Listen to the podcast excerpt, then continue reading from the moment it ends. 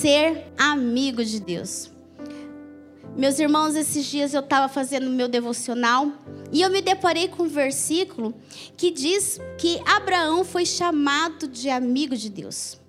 Eu já tinha lido esse versículo por diversas vezes, mas dessa vez ele saltou-se aos meus olhos e me causou uma certa admiração. Como assim alguém pode ser chamado amigo de Deus? Um Deus altíssimo, um Deus soberano e que faz questão de ter amigos.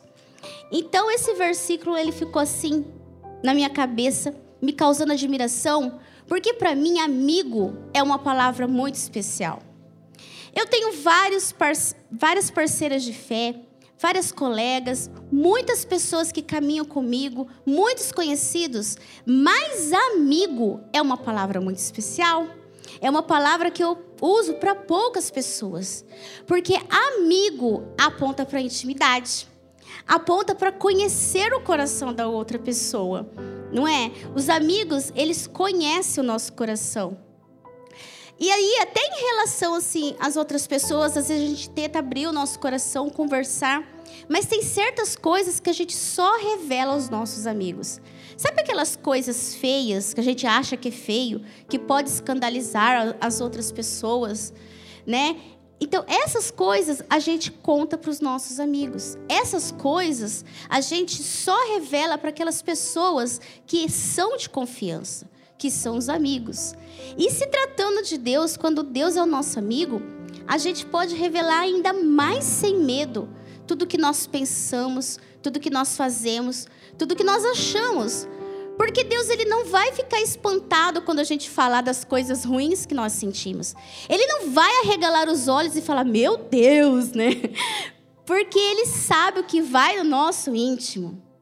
Então nós podemos ser conhecidos por Deus. Agora, ser amigo de Deus significa alguém que é conhecido por Deus, mas que também conhece o coração de Deus. Hoje em dia, com essa febre das mídias, Instagram, Facebook, tem pessoas que têm 5, 10, 15 mil amigos. Não é verdade? Às vezes as pessoas ficam até competindo para ver quem tem mais amigos virtuais.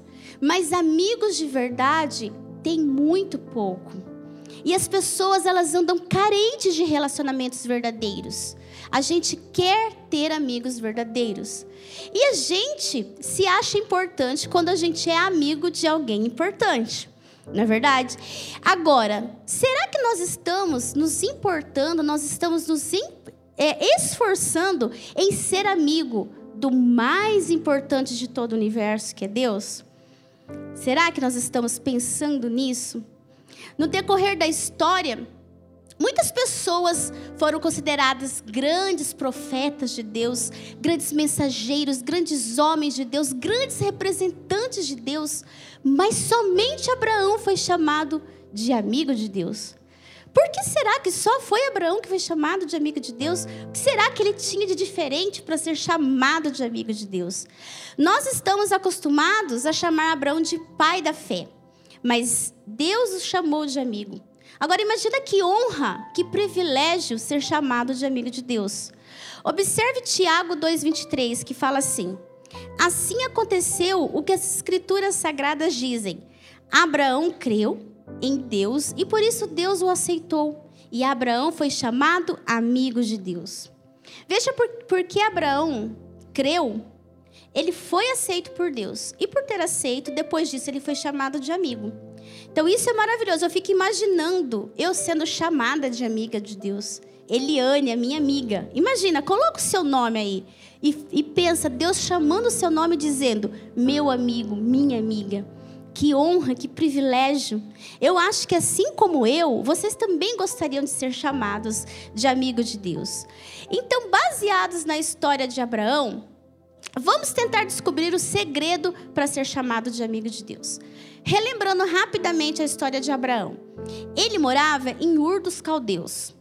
Era uma cidade é, idólatra, mas muito rica idólatra, que tinha muitos deuses. Eles não cultuavam o Deus verdadeiro, o nosso Deus. E Abraão foi chamado por Deus para deixar essa terra, Ur dos Caldeus, para deixar a sua parentela, para deixar a sua casa e seguir para uma terra desconhecida que Deus ia mostrar durante a caminhada. E Deus prometeu que faria de Abraão um grande povo, que lhe daria uma grande descendência. Agora, detalhe: Abraão já tinha 75 anos e era casado com Sara, que era estéril. Eles não, não tinham filhos. Mas Deus prometeu que faria dele um grande povo. Né? Então eles saíram, deixaram aquela terra, deixaram a família e partiram para viver o propósito de Deus, com a garantia apenas da palavra de Deus. E depois de muitos acontecimentos que nós vamos ver durante essa noite, finalmente eles têm realizado a promessa de Deus. No final da vida de Abraão, ele teve realizada a promessa de Deus para sua vida, tudo que Deus prometeu. Agora, não pense que tudo foi flores na vida de Abraão, não. Não, Abraão, ele nos revela muitas lições de que como que é o processo para ser amigo de Deus. A fé e a obediência de Abraão o qualificaram como amigo de Deus. E não foi Abraão que falou assim: Olha, eu sou amigo de Deus. Mas foi Deus, o próprio Deus, que o chamou de amigo. Olha lá o que está escrito em Isaías 41, 8. Você, porém, ó Israel, meu servo Jacó, a quem escolhi, vocês, descendentes de Abraão, meu amigo. Agora vocês podem imaginar Deus chamando Abraão de amigo. Agora, ser amigo de Deus não é algo que acontece assim, no estalar de dedos. É um processo é algo que vai se desenvolvendo. Então, quando a gente observa a vida de Abraão, a gente vai ver que houveram alguns acontecimentos, algumas atitudes que levaram Deus a qualificá-lo como amigo. Então, em primeiro lugar, que levou Deus é, chamar Abraão de amigo. Então, em primeiro lugar, para a gente ser amigo de Deus, a gente tem que abraçar o nosso chamado. Essa é a primeira lição que nós aprendemos com Abraão, abraçar o nosso chamado. É isso que Abraão nos ensina. Foi o que ele fez logo que o Senhor lhe apareceu. Veja lá em Gênesis 12. Então o Senhor disse a Abraão: saia da sua terra, do meio dos seus parentes e da casa do, do seu pai, e vá para a terra que eu lhe mostrarei. Farei de você um grande povo e o abençoarei tornarei famoso o seu nome e você será uma bênção. Abençoarei os que o abençoarem e amaldiçoarei os que o amaldiçoarem. E por meio de você, todos os povos da terra serão abençoados. Observe que, o, que Deus chama Abraão para sair da sua terra, do meio dos seus parentes, até da sua casa. Ele estava chamando Abraão para viver uma vida totalmente nova, algo totalmente diferente. E olhe como que o Abraão respondeu a esse chamado. Partiu Abraão como lhe ordenara o Senhor, e Ló foi com ele. Abraão tinha 75 anos quando saiu de Arã. Levou sua mulher, Sarai, seu sobrinho Ló, todos os bens que havia acumulado e os seus servos, comprados em Arã, partiram para a terra de Canaã, Canaã e lá chegaram. Aí no texto fala Arão, é Abraão. Porque depois Deus vai mudar o nome dele para Abraão. Eu estou falando Abraão para não ficar toda hora Abraão e Abraão, tá? É o mesmo, Abraão e Abraão. Bom, Abraão, ele não conhecia Deus até então. Lembra? Ele morava lá numa terra idólatra. Ele não conhecia Deus e Deus se revelou para ele. Então Abraão, ele não somente creu em Deus, mas ele escolheu ter um relacionamento com Deus. Ele abraçou o seu chamado. E aqui eu paro um pouco a mensagem e pergunto para você: o que, que você está fazendo aqui hoje? Por que, que você está aqui? Porque você crê em Deus somente? Ou porque você deseja ter um relacionamento com Ele? Porque crer em Deus, até o diabo crê. Agora, ter um relacionamento com Deus é para aqueles que o amam, para aqueles que querem andar com Ele. Então, eu desejo do fundo do meu coração que você esteja aqui hoje, porque você deseja ter um relacionamento com Ele, andar com Ele, viver uma vida com Ele. Esse deve ser o nosso propósito. Essa deve ser a nossa decisão hoje. Mas voltando lá para a história de Abraão, Parece muito fácil Abraão ter falado sim, eu vou andar com Deus, eu vou aceitar o chamado de Deus. Parece muito fácil ele ter abraçado o chamado. Mas não foi assim tão fácil, sabe por quê? Para Abraão abraçar o seu chamado, ele teve que fazer algumas renúncias difíceis. Ele teve que renunciar certas coisas. Por exemplo, ele teve que renunciar à segurança das riquezas lá da cidade dele, de Ur. Ele era uma pessoa rica lá em Ur. Ele teve que renunciar a essas riquezas. Ele teve que renunciar ao conforto da sua família, conforto da casa dele. A partir do momento que ele disse sim ao chamado de Deus, ele começou a viver em tendas. Por um bom tempo ele viveu em tendas. Ele teve que dizer sim. É, ao, quando ele disse sim ao chamado de Deus, ele teve que renunciar aos falsos ídolos e seguir somente ao Deus único, verdadeiro e soberano. Ele teve que renunciar toda a tradição familiar dele. Ele teve que renunciar à própria independência de fazer os seus, os seus próprios planos para viver a vontade de Deus, para viver na dependência de Deus. Que, e, e esses planos de Deus, a única garantia que ele tinha era apenas as promessas, que mostravam que ele ia herdar um dia, mas não mostrava nenhum detalhe de como isso ia acontecer. Então, gente, abraçar o chamado exige renúncias. Eu me lembro que quando Deus me chamou para andar com Ele, eu vinha de uma tradição familiar religiosa que nunca me levou para perto de Deus. Era uma tradição familiar religiosa que era, era isso, religiosa. Não era relacionamento, era religião. E aí, quando Deus me chamou para andar com Ele, eu fiquei com muito medo de renunciar aquilo. Porque eu achava que renunciar àquela tradição religiosa era renunciar à minha família, era cortar os laços com a minha família. E depois eu entendi que não era nada daquilo. Eu podia renunciar àquela tradição e seguir a Deus, sem deixar de amar a minha família. Só que com Abraão foi diferente. Ele tinha que abandonar, sair da casa, deixar a família, deixar tudo. O chamado dele era para se separar do seu povo e viver uma nova vida com Deus. E hoje todos nós somos chamados por Deus. E o nosso chamado, ele é idêntico ao chamado de Abraão. Veja como que Paulo explica isso na sua carta aos Coríntios. Coríntios, quando ele fala do chamado dele e do chamado de toda a igreja.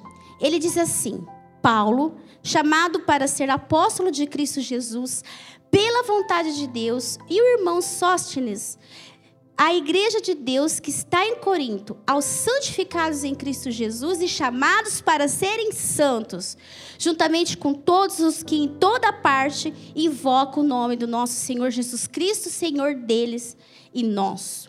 Olha, nós somos chamados para sermos santos. E santos significa o quê? Separados.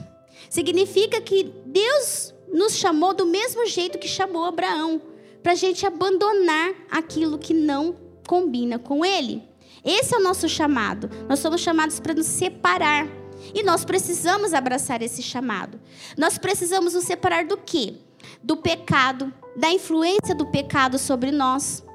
E para que isso aconteça, assim como Abraão fez, nós vamos ter que fazer certas renúncias. Mas afinal, o que é renúncia? Renúncia é deixar de abraçar algo para abraçar outra coisa. Então, quando eu abraço o chamado de Deus para minha vida, eu abro os braços para os meus próprios planos. Eu deixo ir o que não serve para Deus. Eu deixo de abraçar os meus sonhos e abraço os sonhos de Deus. Eu deixo de abraçar a minha vontade e abraço a vontade de Deus. Renunciar é esvaziar a alma de mim e enchê-la de Deus. Enchê-la de Deus. E Abraão, ele abriu mão dos próprios planos e abraçou os planos de Deus pela fé. Lembrando que ele não tinha nenhum detalhe de como as coisas iam acontecer, de como Deus iria cumprir a promessa. Foi tudo pela fé. Então hoje Deus te chama a renunciar tudo aquilo que não combina com o homem de Deus, com a mulher de Deus, que Deus deseja que você seja. Então ele te convida a abraçar o chamado para sua vida, a ser uma pessoa separada. Agora eu te pergunto, o que que você precisa renunciar hoje? Você não precisa me responder. Deus está mostrando aí no seu coração. Talvez seja uma tradição familiar religiosa, assim como eu. Talvez seja alguns amigos que você precisa renunciar, aqueles amigos que só te levam para noitada, para balada, para festa, que parece que é tudo diversão, mas que a sua alma continua vazia, desejando algo diferente, algo que só Deus pode suprir. Talvez seja aquele lazer afasta da família, que te afasta de Deus. Talvez seja um pecado oculto. Que, que Deus te pede para você rejeitar hoje? Talvez seja um emprego que faz com que você não tenha tempo para Deus, para as coisas de Deus. Pode ser aquela proposta de trabalho indecente. Sabe, gente, as coisas que Deus pede para a gente renunciar nem sempre são coisas ruins. Às vezes são coisas boas, mas que servem para nos afastar de Deus. Que não colabora para que nós abracemos o chamado de Deus para a nossa vida. Então Deus está te mostrando que você tem que renunciar. E Ele está te pedindo: renuncie isso e venha andar comigo. Essa é a decisão que você vai ter que fazer. Mas vai ser uma caminhada maravilhosa. Vai ser uma caminhada esplêndida, esplêndida, mas ele não vai contar os detalhes. Vai ter que ser pela fé. É pela fé que você vai aceitar. E agora eu preciso advertir uma coisa. Tem gente que, na ânsia de querer saber detalhes, anda aí por aí correndo atrás de revelações. Ah, eu vou ali porque ali vai revelar o que, que vai acontecer. Se você é uma das, das pessoas que faz isso, pare já em nome de Jesus. Se Deus quiser revelar detalhes, Ele vai revelar, você não precisa correr atrás. Você não precisa. Fé é ser ousado, é colocar o pé antes que Deus coloque o caminho. Não precisa de detalhes, os detalhes virão durante a caminhada. Tudo que Deus quiser revelar, Ele vai revelar. E outra, nós já temos a revelação bíblica. Tudo que nós já precisamos saber está na Bíblia. Então, a gente tem que agir por fé. Vai na fé, irmão. Vai na fé. Enquanto você caminha, você vai provar da fidelidade de Deus. Repete comigo: é caminhando que eu provo da fidelidade. É caminhando que eu provo da fidelidade. Isso aí, então abraça o seu chamado. Abraão abraçou o seu chamado. Esse é o primeiro passo para ser chamado de amigo de Deus. E o segundo passo? O segundo passo é recomeçar quando errar. Recomeçar quando errar. Abraão ele se tornou amigo de Deus mas isso não significa que ele não teve pecado. Aliás, a Bíblia fala que o único que não teve pecado foi Jesus. Todas as outras pessoas pecaram. Abraão, como nós, passou por um processo para, para ter maturidade na fé, para ter uma fé madura. E ele, nesse processo, ele errou muitas vezes. Ele pecou muitas vezes com Deus. Mas ele jamais parou de andar com Deus. Por exemplo, durante uma época lá da vida de Abraão, ele e Sara foram morar no Egito. E Sara era uma mulher linda, espetacular. Abraão ficou com medo que as pessoas, os outros homens, se interessassem por ela e matassem ele para ficar com ela. Então o que, que ele fez? Ele mentiu que ela era irmã dele. Na verdade, ela era meia-irmã dele. Ela era filha do mesmo pai, mas não era filha da mesma mãe. Só que isso aí não impediu eles de casarem, de formar um, uma família. Só que eles invent, né, inventaram essa história. Essa história serviu como uma meia verdade, uma meia mentira. E meia mentira é mentira para Deus, é pecado. Eles pecaram contra Deus. Vacilo de Abraão. Outro vacilo. Quando Abraão aceitou o plano de Sara em ter um filho com Agar, a serva dele. Porque a promessa de Deus era um filho legítimo.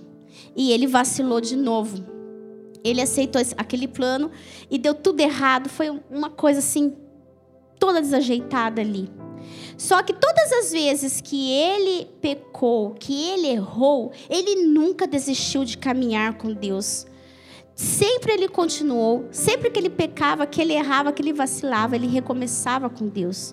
E isso é importante a gente pensar, sabe por quê? Porque tem pessoas que quando pecam, quando erram, tentam se esconder de Deus, como se isso fosse possível param a caminhada, abortam o processo. E Abraão, ele nunca se esquivou de recomeçar. Por isso, não tenha medo de recomeçar. Não tenha vergonha de recomeçar. O que você deve ter vergonha é de ficar parado, de não avançar nunca. Sabe, gente, eu sempre lutei contra a balança. Sempre foi um para e começa a dieta. Começa e para, começa e para. E aí, eu sempre desanimava. Não é fácil fazer dieta. Eu sempre desanimava. E aí eu fui desanimando, desanimando, e eu pensava assim: ah, não vou fazer mais não, porque eu nunca consigo chegar no meu objetivo. e parei de vez. Qual foi o resultado? Eu fui engordando, eu fui engordando. E além de engordar, eu fui tendo problemas de saúde, problemas cardíacos. E até que conversando com uma pessoa e falando que eu, que eu já tinha tentado mil vezes, ela falou: Já tentou mil vezes? Não tem importância. Tenta mil e uma. Então eu recomecei a mil e uma, né, pela milésima primeira vez, o processo de tentar emagrecer. E continuo persistindo. Continuo tentando. É a mesma coisa na nossa caminhada com Deus. Deus é um Deus de recomeço. Ele não vai deixar a gente parado. A gente cantou uma música agora que quando a gente quiser desistir, Ele vai vir, vai nos ajudar. Nós não precisamos parar. A gente pode recomeçar. A gente só precisa reconhecer o nosso erro, pedir perdão e recomeçar com a atitude de querer acertar uma atitude diferente, uma postura diferente. Então, talvez hoje você tenha chegado aqui pensando assim: olha, eu vou lá hoje na igreja, mas na verdade, eu não tenho jeito, não. Eu não tenho jeito, eu já comecei tantas vezes pacto de fé, eu desanimo, eu desisto, eu não tenho jeito, eu já recomecei tantas vezes e fracassei. Olha, eu sei que eu não vou conseguir, eu sou uma derrota. Você pode ter vindo com esse pensamento aqui. Meu irmão, esquece essa fala de derrota.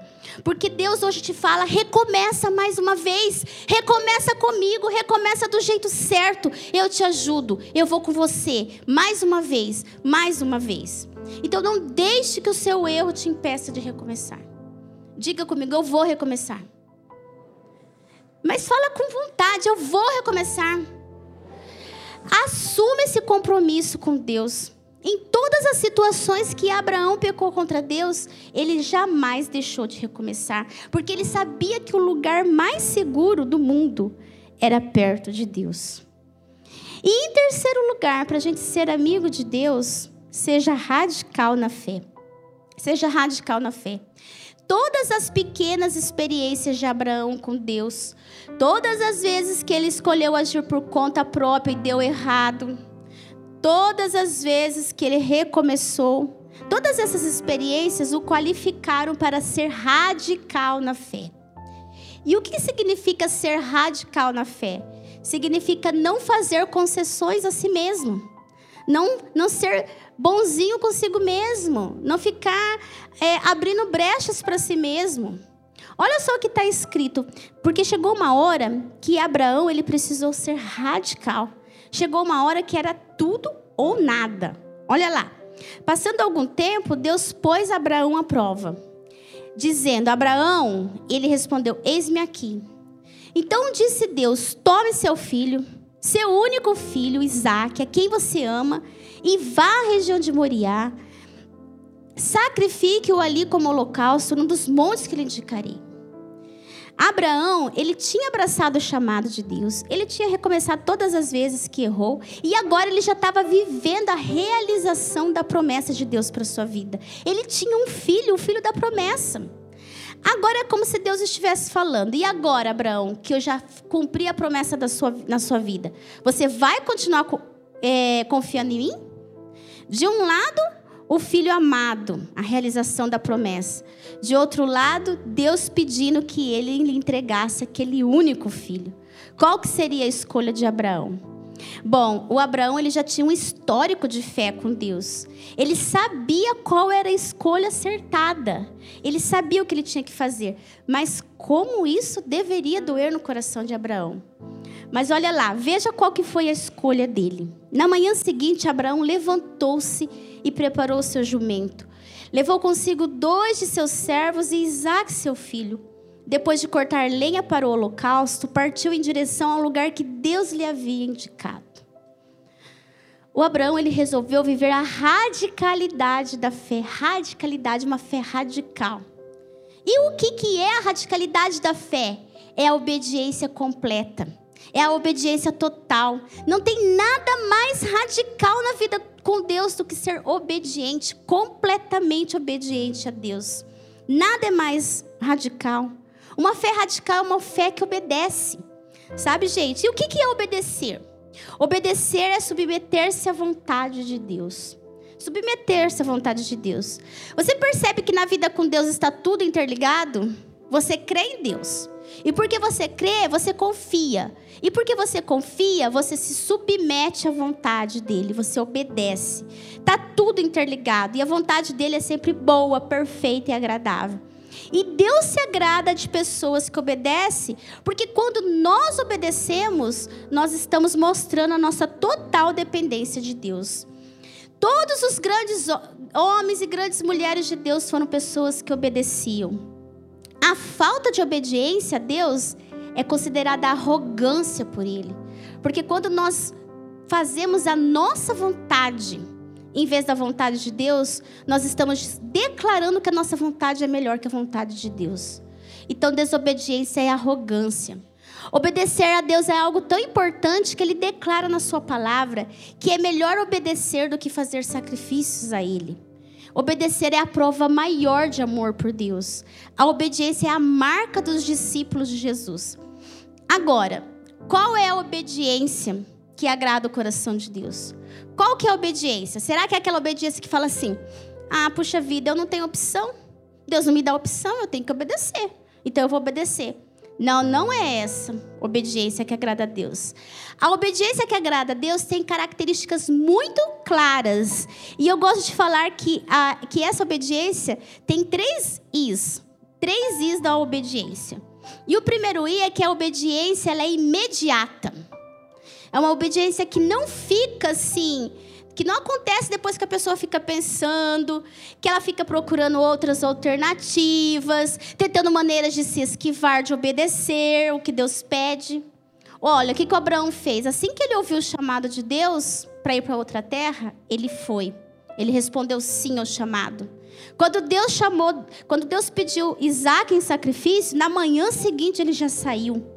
Ele partiu em direção ao que foi orientada ele agia prontamente, imediatamente.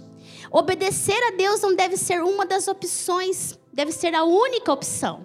E se é a única, a gente não tem que ficar pensando, a gente faz logo. Então hoje Deus está te chamando para viver uma vida consagrada. A obediência imediata não vai ficar pensando se é isso mesmo que deve fazer, se isso vai ser difícil, se isso vai ser custoso, se vai ter certas renúncias que você não vai gostar de fazer. A resposta da obediência é imediata, é para hoje, é para agora. Pare de adiar as suas renúncias. Renuncie hoje. É, ficar adiando a sua obediência é arrogância e Deus não se agrada de pessoas arrogantes. Esse é o primeiro I da obediência, ela é imediata.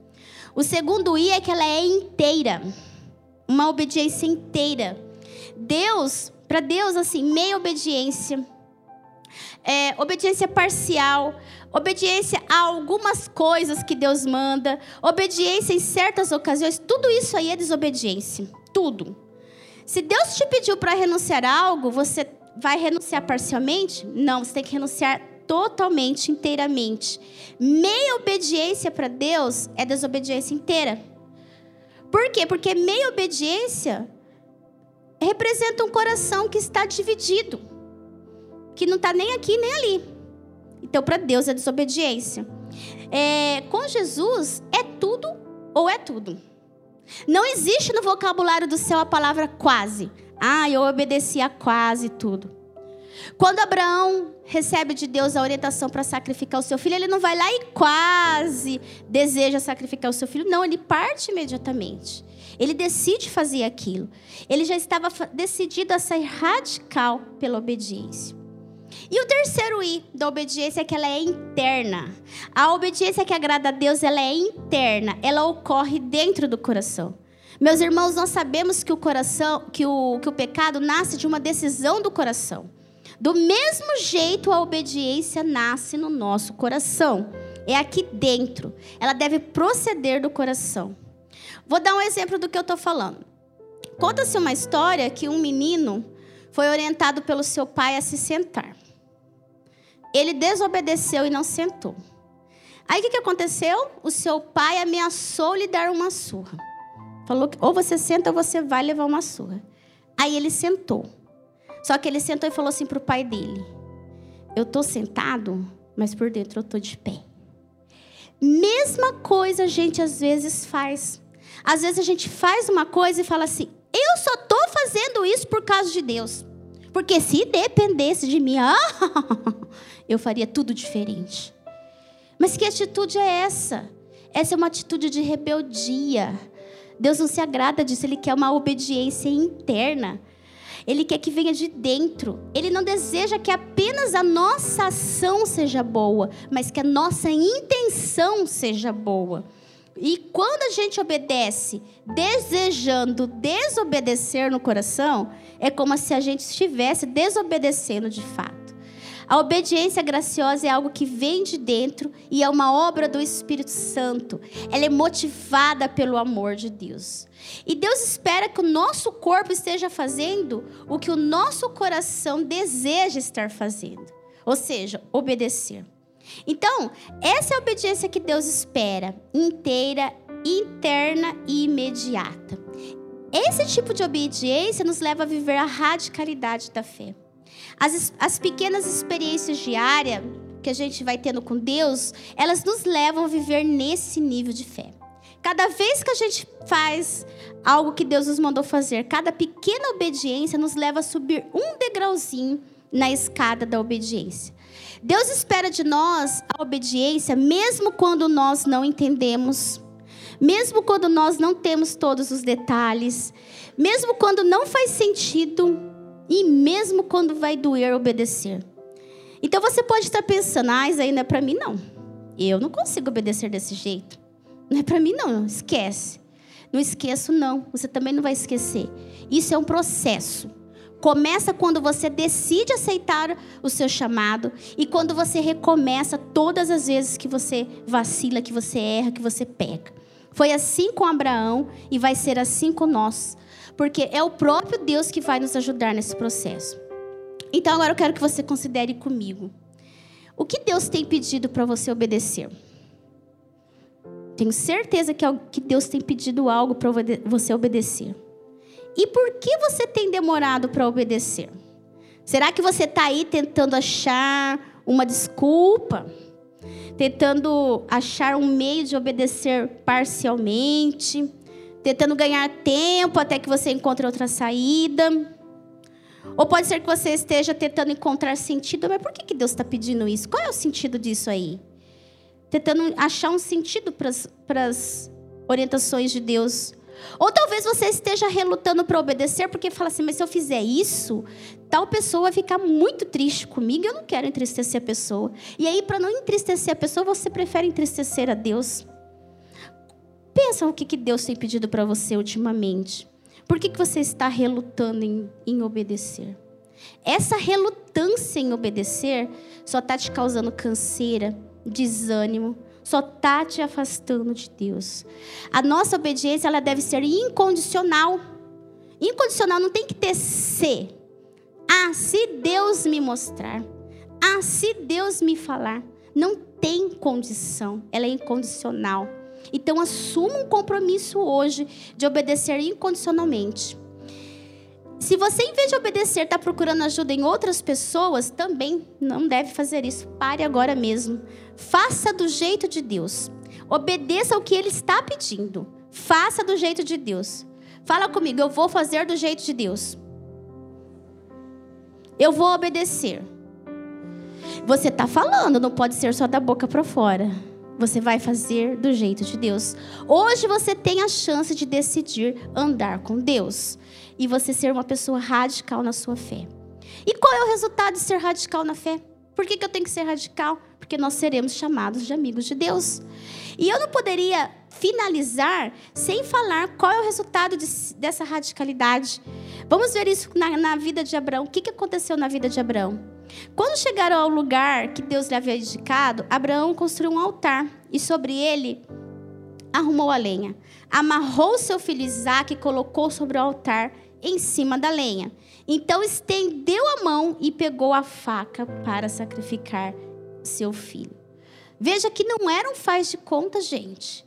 Ele estava determinado a obedecer completamente. A obediência de Abraão já havia acontecido no coração dele. Na verdade, lá no coração de Abraão, ele já havia sacrificado Isaac. Agora olha a continuação. Mas o anjo do Senhor o chamou do céu: Abraão, Abraão. Eis-me aqui, respondeu ele. Não toque no rapaz, disse o anjo.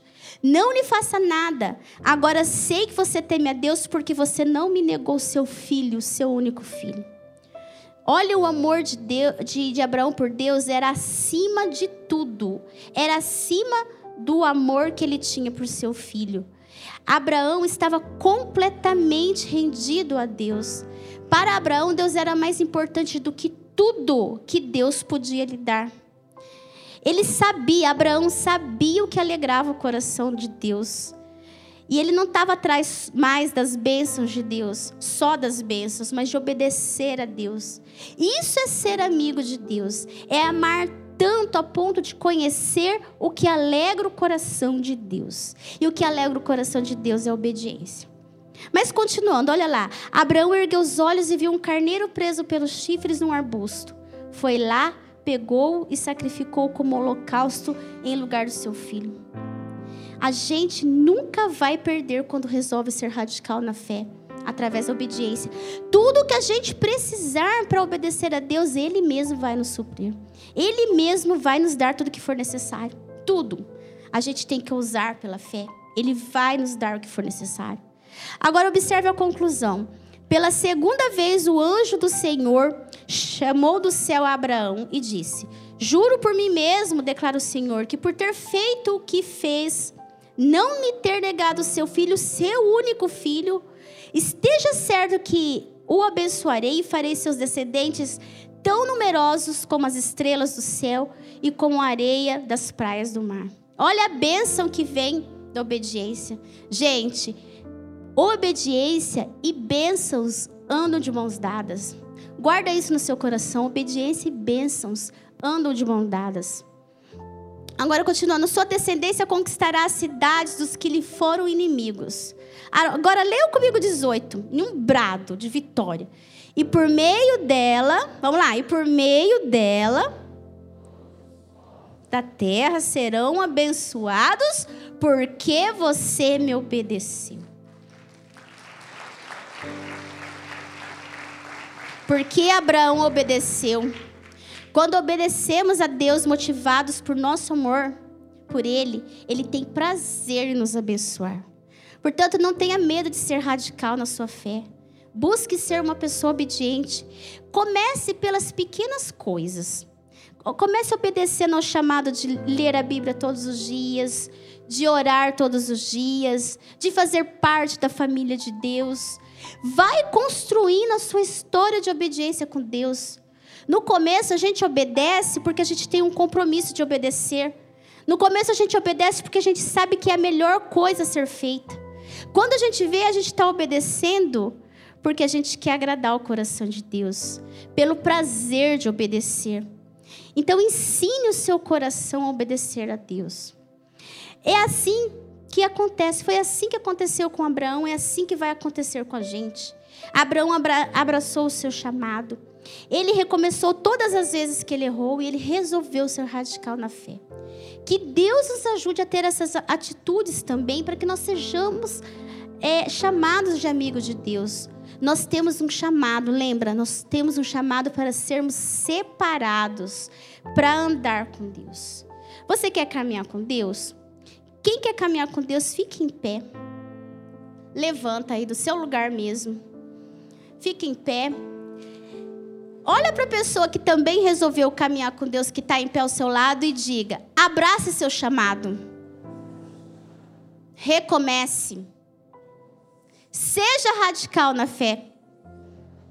Amém. Agora feche seus olhos, nós vamos orar. Senhor, eu sei que hoje muitos corações foram tocados com a Sua palavra.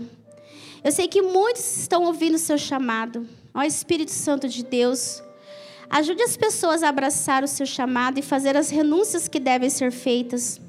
E para aqueles que estão desanimados, Senhor Jesus, mostra para eles que eles podem recomeçar.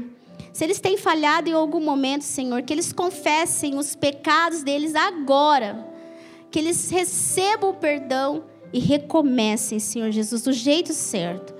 E que todos nós possamos escolher a obediência como o nosso modo de vida, para que possamos ser radicais na fé. Ajuda-nos, Senhor, a sermos teus amigos, a agradar o teu coração. Em nome de Jesus, amém.